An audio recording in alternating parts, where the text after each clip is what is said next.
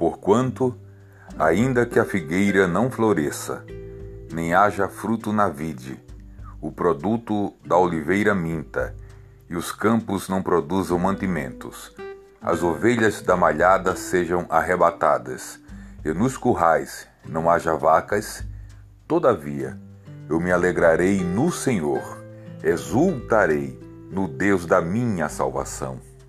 Abacuque, capítulo 3, versículos 17 e 18.